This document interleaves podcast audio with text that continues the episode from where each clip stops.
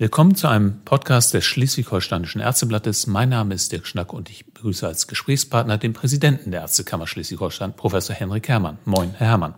Moin, Herr Schnack. Wir wollen uns heute über das Thema Impfen unterhalten. Wie sollte es auch anders sein? Seit rund einem Monat wird geimpft, auch hier bei uns in Schleswig-Holstein. Wir haben da eine Menge Meldung zugehört, Herr Professor Herrmann. Ähm, was würden Sie ganz persönlich dann für ein Fazit ziehen bis heute? Mein persönliches Fazit lautet, dass ich positiv überrascht bin, wie gut es angelaufen ist, äh, wie reibungsfrei die Organisation bisher gewesen ist bei der Durchführung des Impfens. Ein bisschen mehr hätte ich mir bei der Impfanmeldung gewünscht, dass das äh, für insbesondere die älteren Menschen ein bisschen gangbarer und barrierefreier ist. Ähm, da ist da nun auch jetzt mittlerweile reagiert worden. Da war am Anfang ein wenig Durcheinander. Da konnte ich den Unbill auch äh, nachvollziehen. Aber nochmal, die eigentliche Durchführung des Impfens ist in meinen Augen bisher sehr gut gelungen. Wir haben ja viele unzufriedene Stimmen vernommen zu diesem Thema. Äh, die Menschen sind ungeduldig. Äh, die, die sich impfen lassen möchten, die bekommen erstmal keinen Termin. Ist das nachvollziehbar? Wir wussten doch von Beginn an, dass der Impfstoff sehr begrenzt sein wird. So, und jetzt beklagen sich alle, dass sie innerhalb weniger Wochen noch nicht dran waren. Also vordergründig finde ich die Unzufriedenheit ein positives Zeichen. Zeigt sie an, dass ja eine große Impfbereitschaft da ist, dass man nicht warten möchte, dass man schneller drankommen möchte und dass man geimpft werden möchte. Auf der anderen Seite kann ich natürlich einen Teil der Unzufriedenheit, die gerade so auch im politischen Raum jetzt diskutiert wird, nicht so richtig nachvollziehen. Da würden mir so auch einige Einstein-Zitate dazu einfallen. Äh, aus einer Ex-Post-Situation heraus zu beurteilen, warum man nicht von vornherein mehr Verträge gemacht hat, warum man nicht einen eigenen Weg gegangen ist, äh, äh wie es dazu kommen konnte, dass jetzt zu wenig Impfstoff da ist. Ich finde es eher erstaunlich, dass wir in so kurzer Zeit überhaupt so viele Millionen und Abermillionen Impfdosen haben, äh, wo die Pandemie noch nicht mal ein Jahr äh, alt ist und ja erst im März, April sozusagen auch Europa äh, getroffen hat. Äh, das finde ich ein bisschen schwierig, ähm, finde es aber auch nachvollziehbar und äh, begrüße es sehr, dass wir äh, im europäischen Kontext die Impfstrategie erarbeitet haben und nicht jedes Land für sich, weil dann bestimmte Länder natürlich ein Nachsehen gehabt hätten, weil sie nicht so finanzkräftig sind. Und somit ist eine einigermaßen gleichmäßige Verteilung des Impfstoffs in Europa und ich wünsche mir auch weltweit möglich. Die Frage muss aber dennoch erlaubt sein. Warum haben wir denn nicht mehr Impfstoff bestellt damals? Es war ja eine Entwicklung und wir haben mindestens 20 verschiedene äh, Entwicklungsfirmen, äh, die einen Impfstoff auf unterschiedliche Art und Weise herstellen wollten. Ich kann natürlich mit allen 20 einen Vertrag abschließen und sage, wir nehmen von dir jeweils 20 oder 50 Millionen Impfdosen ab. Ich möchte nicht die Diskussion erleben, wenn jetzt äh, 15 Mal Geld überwiesen äh, äh, werden würde, ohne dass eine Leistung dahinter ist. Weil wir wissen ja gar nicht, ob der Impfstoff äh, in der Phase 1, 2, 3 sich durchsetzt. Und wir sehen ja auch, dass einige Impfstoffe, die entwickelt sind, Probleme haben, dass sie noch nicht auf dem Markt sind, dass es auch noch dauert und dass bestimmte Impfstoffe in der Entwicklung auch gar nicht auf den Markt kommen. Da ist natürlich einfach zu sagen, hätte man doch einfach alles äh, mitgenommen. Ich finde das äh, durchaus zielgerichtet und nochmal, natürlich ist es schön, dass alle den Impfstoff erwarten, aber äh, in so kurzer Zeit so hohe Mengen überhaupt zu haben, das ist schon ein gewisser Verdienst und Fortschritt auch derjenigen, die dort arbeiten, forschen, das entwickeln und begleiten. Nun guckt äh, ganz Deutschland jeden Tag auf die Impfquoten im europäischen Vergleich oder auch im weltweiten Vergleich. Solche Vergleiche hinken doch eigentlich, oder? Absolut. Äh, natürlich äh, haben die Länder, die jetzt schon Anfang Dezember sofort angefangen haben zu impfen und äh, die Medikamente sofort zugelassen haben, einen gewissen Vorsprung. Israel zum Beispiel. Israel, auch äh, sozusagen auch noch relativ äh, teuer eingekauft. Äh, das Vereinigte Königreich und die USA. Ich bin froh, dass sich die Europäer und äh, ihre Behörde, die EMA, einige Wochen Zeit gelassen haben, um genau die Zulassungsdaten sich anzugucken und nach einer doch relativ schnellen Zeit, aber so gut es ging in dieser kurzen Zeit die Zulassung ausgesprochen haben. Äh, wir haben im Oktober, im November und im Dezember immer noch sehr von Sicherheit gesprochen. Das hat für mich auch einen ganz hohen Stellenwert, äh, weil das Glaubwürdigkeit und Vertrauen in diesen neuen Impfstoff auch äh, hervorruft. Und jetzt will sich keiner mehr dran erinnern und sagt, ja, warum haben wir nicht auch schon Anfang Dezember das zugelassen, ohne diese Prüfung? Das kann ich nicht nachvollziehen und ich finde diesen Weg richtig eine paradoxe Situation. Also selbst heute noch sagen ja ganz viele äh, Bundesbürger, äh, das ging mir eigentlich zu schnell mit der, mit der äh, Impfstoffentwicklung, dem traue ich nicht so ganz. Auf der anderen Seite ganz viele Menschen, die sagen, äh, warum komme ich noch nicht dran? Das sind eben so diese Irrationalitäten, die da mitschwingen, diese beiden Pole dass eben einige sagen, so schnell wie möglich und mir ist es eigentlich egal. Andere eher vorsichtig sind und sagen, ja, was macht das? Äh, ist ja nun wirklich sehr schnell gegangen. Damit müssen wir leben in dieser Pandemie und überhaupt ist das eine Lehre der Pandemie, dass diese Polarisierungen zunehmen. Äh, das ist menschlich in extremen Situationen, das kenne ich auch persönlich aus anderen äh, extremen Situationen im Kleinen. Jetzt haben wir eine in einem weltweiten Maßstab. Äh, das macht es natürlich äh, schwierig, aber nochmal menschlich irgendwo nachvollziehbar. Wir müssen allerdings sehen, dass wir mit den Wissen und den Erkenntnissen, die wir haben, eine bestmöglichste Entscheidung treffen. Nachher sind alle immer klüger, aber äh, auf Grundlage der vorhandenen Daten eine Entscheidung zu treffen, das ist schwer, das gefällt nicht jedem, aber ist die einzige Möglichkeit. Nun hat ja der Hersteller, der in Europa als erstes die Zulassung bekommen hat, BioNTech Pfizer, äh, einen Werksumbau in seinem Werk in Belgien angekündigt. Das ist das Werk, von dem aus Europa beliefert wird. Das führt jetzt dazu, dass äh, in einer Januarwoche überhaupt keine Termine in Schleswig-Holstein, Hamburg und auch in anderen Bundesländern vergeben werden konnten. Ähm, das heißt, wir haben jetzt für einen begrenzten Zeitraum erstmal weniger Impfstoff zur Verfügung, in der Hoffnung, dass später dann mehr kommt. Nun wusste man ja aber, dass diese Nachfrage sehr groß sein wird. Wie ist das den Menschen vermittelbar, dass jetzt ein Werk umgebaut wird? Ja, das ist erstmal äh, primär schwer vermittelbar und jeder fragt sich, ja, das hätte man doch schon auch im Oktober, November machen können. Ich versuche mich dann immer so in die Position des Gegenübers zu versetzen. Und äh, wenn ich jetzt da äh, CEO wäre, kann ich natürlich alles auf einer Karte setzen und sagen, ja, das wird schon alles gut gehen, unsere Phase 3 Studie. Wir werden wohl die Zulassung bekommen, wir werden sie auch relativ schnell bekommen und äh, deshalb fangen wir jetzt schon an, unsere Werke äh, zu vergrößern. Auf der anderen Seite, ich stecke da nicht tief im Thema drin, aber kann ich mir vorstellen, dass natürlich auch schon im äh, November, Dezember in diesem Werk ordentlich produziert worden ist. Und äh, deshalb konnte ja dann auch schnell im Dezember schon ausgeliefert werden, sowohl in den USA als auch in diesem, aus diesem Werk nach äh, Europa. Und äh, da würde ich natürlich auch äh, erstmal abwarten, wie läuft das an und erst dann die Mittel äh, nehmen, um mein Werk zu vergrößern. Ich persönlich finde auch eine Werksvergrößerung eine schnellere Möglichkeit, äh, die Produktion äh, hochzufahren. Ähm, es wurde ja auch immer wieder diskutiert, ob wir nicht neue Werke auch in Deutschland aufmachen. Das ist eine gute Idee, nur das dauert natürlich zwei, drei Monate, ich ein neues Werk überhaupt mit den ganzen Produktionsstraßen äh, und den Experten und den Mitarbeitern, die diesen Prozess begleiten, aufgebaut habe. Also und zwei bis drei Monate, das ist ja schon sehr ehrgeizig, um so ein Werk hochzuziehen. Unter den deutschen äh, Sicherheitsbestimmungen sind wir da alle im Moment auch ein bisschen zu ungeduldig? Ja, das ist eben diese Ungeduld. Nochmal, die auf der einen Seite positiv ist, aber sie darf natürlich nicht in Verärgerung, Wut äh, oder gar Aggression äh, münden. Ich glaube, dass dort schon das Beste versucht wird. Was macht das mit dem Bild der Pharmaindustrie in Deutschland? Das ist nicht das Beste gewesen vor der Pandemie. Jetzt äh, hören wir aus der Pharmaindustrie, wie schnell so eine äh, Impfstoffentwicklung gelungen ist.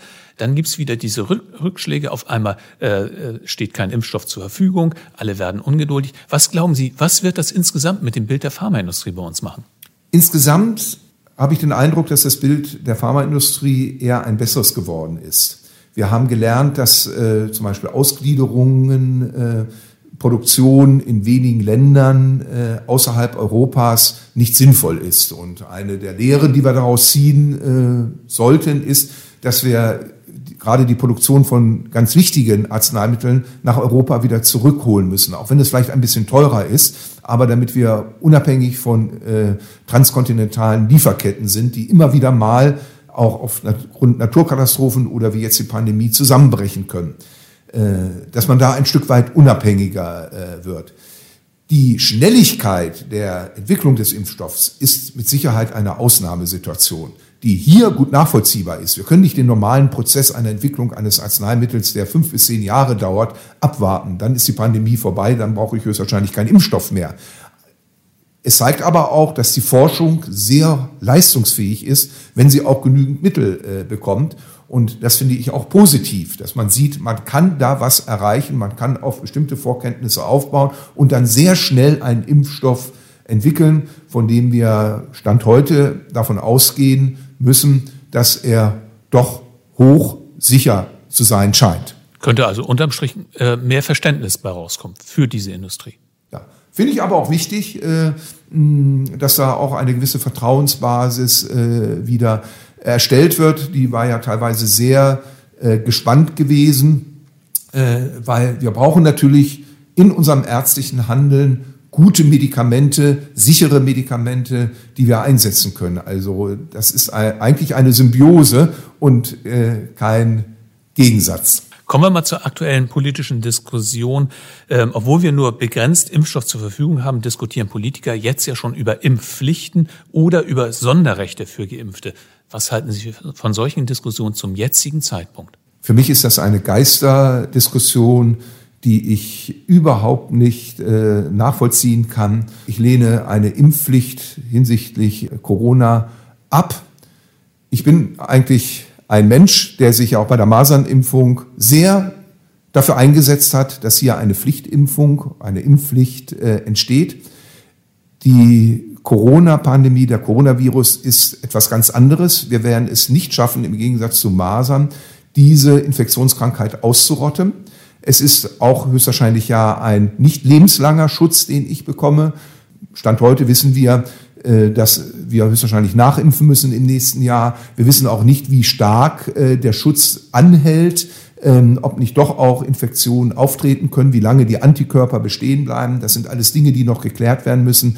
Ganz anders als bei anderen äh, Impfungen. Insofern finde ich es vollkommen richtig, gerade bei so einem schnell entwickelten Impfstoff, dass jeder Mensch selber entscheiden sollte und nicht verpflichtet werden soll und muss, geimpft zu werden.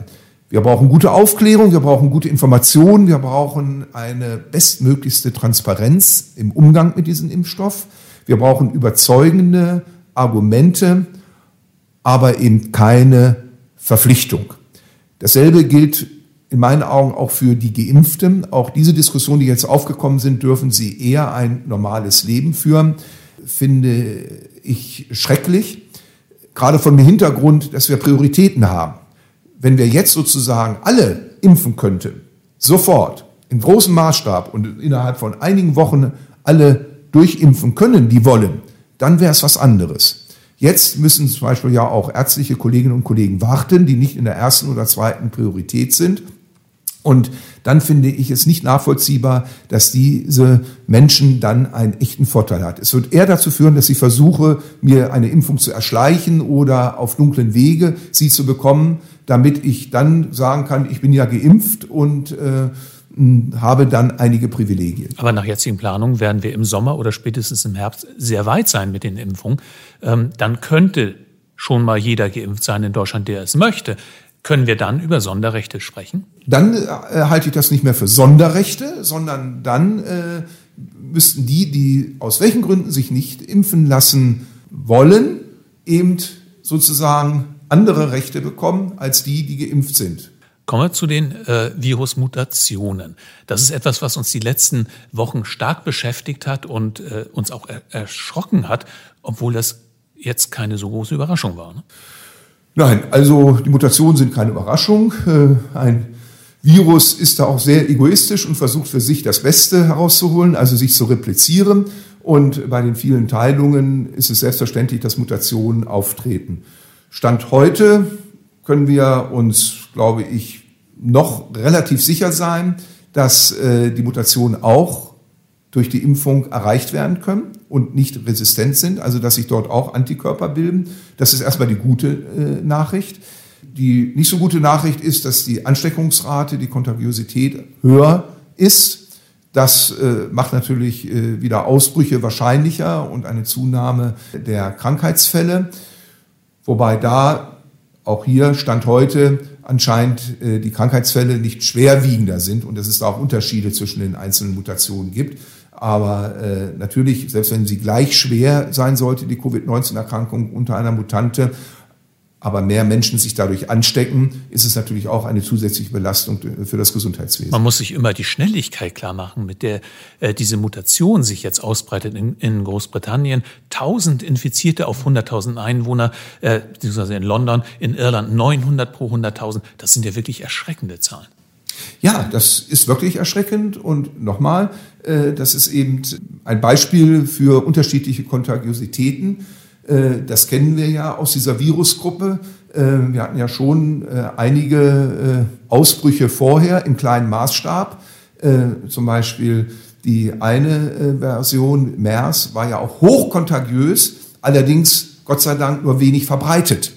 Wenn jetzt die Mutante hochkontagiös wird, aber eben auch sehr häufig überall auftritt, dann wird das natürlich ein zunehmendes Problem. Was, wie wird sich diese Mutation auf die Impfmotivation der Deutschen auswirken? Also ich kann mir vorstellen, dass die Impfmotivation dadurch eher gesteigert wird.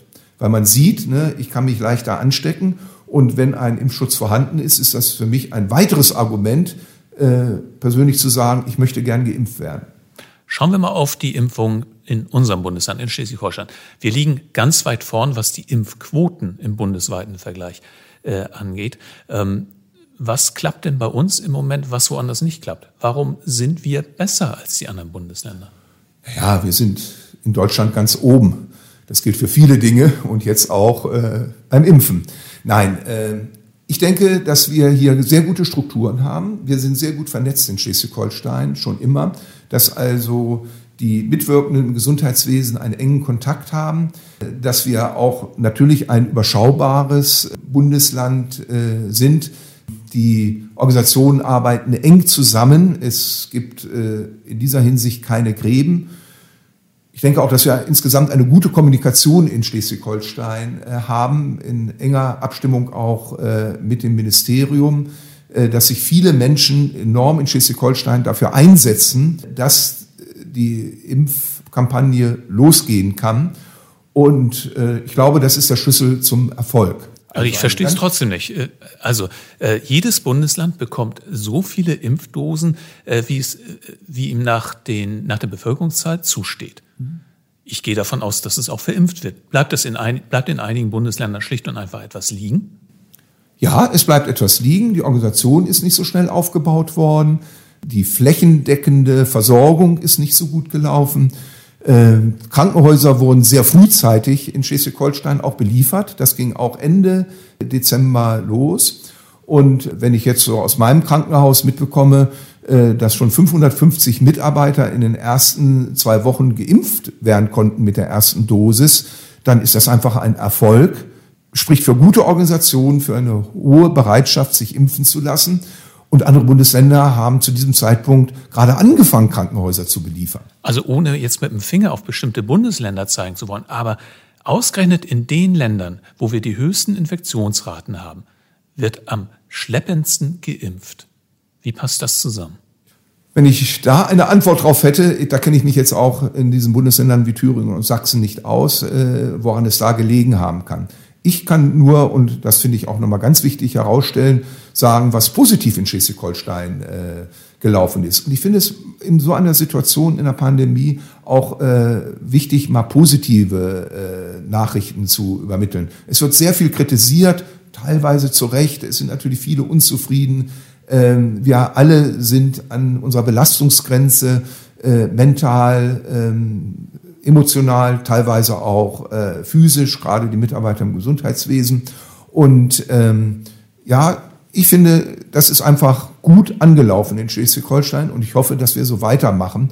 Und ich glaube, die 29 Impfzentren könnten, wenn genügend Impfstoff da sind, sofort aufmachen. Es ist richtig, erstmal mit weniger äh, angefangen zu haben, weil einfach nicht genügend Impfstoff da ist. Dann bleiben wir mal bei den positiven Sachen. Wir haben für Schleswig-Holsteinische Ärzteblatt für die aktuelle Ausgabe Ärzte bei uns im Land befragt, wie sie es mit dem Impfen halten. Und es war eine unglaublich hohe Mehrheit für das Impfen. Ganz, ganz viele Ärzte, die wir befragt haben, die werden sich impfen lassen. Entspricht das auch Ihrem Eindruck aus dem Kollegenkreis? Ja, absolut. Also mit Kollegen, mit denen ich spreche, verzeichne ich eine hohe äh, Zustimmung. Wir haben das auch bei uns abgefragt. Auch da war eine sehr hohe, schon im Vorwege, eine sehr hohe Zustimmung. Und äh, das finde ich auch sehr richtig, weil wir natürlich sehen, wie die Pandemie läuft. Äh, wir betreuen Patienten im stationären und im ambulanten Bereich damit. Ich würde mir auch durchaus äh, wirklich wünschen, dass auch im ambulanten Bereich die insbesondere Hausärzte, äh, die Covid-19-Patienten ambulant äh, betreuen, auch relativ schnell geimpft werden. Auch da ist eine hohe, sehr hohe Impfbereitschaft. Was mir manchmal ein bisschen Kummer bereitet, sind Meldungen, dass aus den Pflegeberufen heraus die Impfbereitschaft nicht so hoch ist. Ich kann das jetzt sehr schwer nachvollziehen, weil natürlich auch Pflegekräfte zusammen mit den Ärzten diejenigen sind, die natürlich am meisten sehen, was Covid-19 mit Menschen macht, diese behandeln, ganz eng. Und deshalb äh, ist mein Wunsch, dass sich diese ganz wichtige Berufsgruppe im Gesundheitswesen auch möglichst vollständig impfen lässt, weil sie natürlich auch zum einen selber äh, sehr gefährdet sind, sich anzustecken. Das sehen wir jetzt auch in den Ausbrüchen, ob das nun in Nordfriesland sind, aber auch in anderen Krankenhäusern. Das sehen wir auch bei Ausbrüchen in Pflegeheimen, dass dort auch natürlich Pflegepersonal sich infiziert. Und äh, wenn ich da durch eine Impfung einen Schutz bekomme, dann äh, ist diese Berufsgruppe natürlich besonders äh, dafür geeignet, einen Schutz zu haben. Wobei Sie ja ganz äh, äh, richtig sagen, das sind Meldungen. Man weiß eigentlich nicht, wie, äh, wie viele Pflegekräfte wollen sich am Ende tatsächlich impfen lassen. Es gab ja auch schon Pflegekräfte, die sich zu Wort gemeldet haben und gesagt haben, also in unserer Einrichtung lassen sich alle impfen. Wo kommen diese Meldungen her? Also die fühlen sich teilweise auch schon ungerecht äh, ähm, wiedergegeben. Das ist schön, wenn es so ist, äh, freut mich sehr und ich nochmal, appelliere und hoffe, dass wirklich sich viele Mitarbeiter im Gesundheitswesen, wenn sie dann in der Priorität dran sind, wirklich impfen lassen. Haben wir in den Medien eine zu starke Betonung äh, der Impfskeptiker? Also es wird ja auch über Ärzte relativ viel äh, diskutiert, die sich nicht impfen lassen wollen. Ja, das ist eben äh, immer so, dass äh, die äh, polarisierenden Pole sich besonders bemerkbar machen. Impfgegner gibt es natürlich, auch unter Ärztinnen und Ärzte. Das wissen wir aus anderen Diskussionen äh, über andere Impfungen. Auch da sind andere Denkmodelle äh, vorhanden, die nicht nachvollziehbar sind, ähm, was jetzt etablierte Impfungen anbelangt. Und das überträgt sich natürlich jetzt auch auf eine relativ neue äh, Impfung.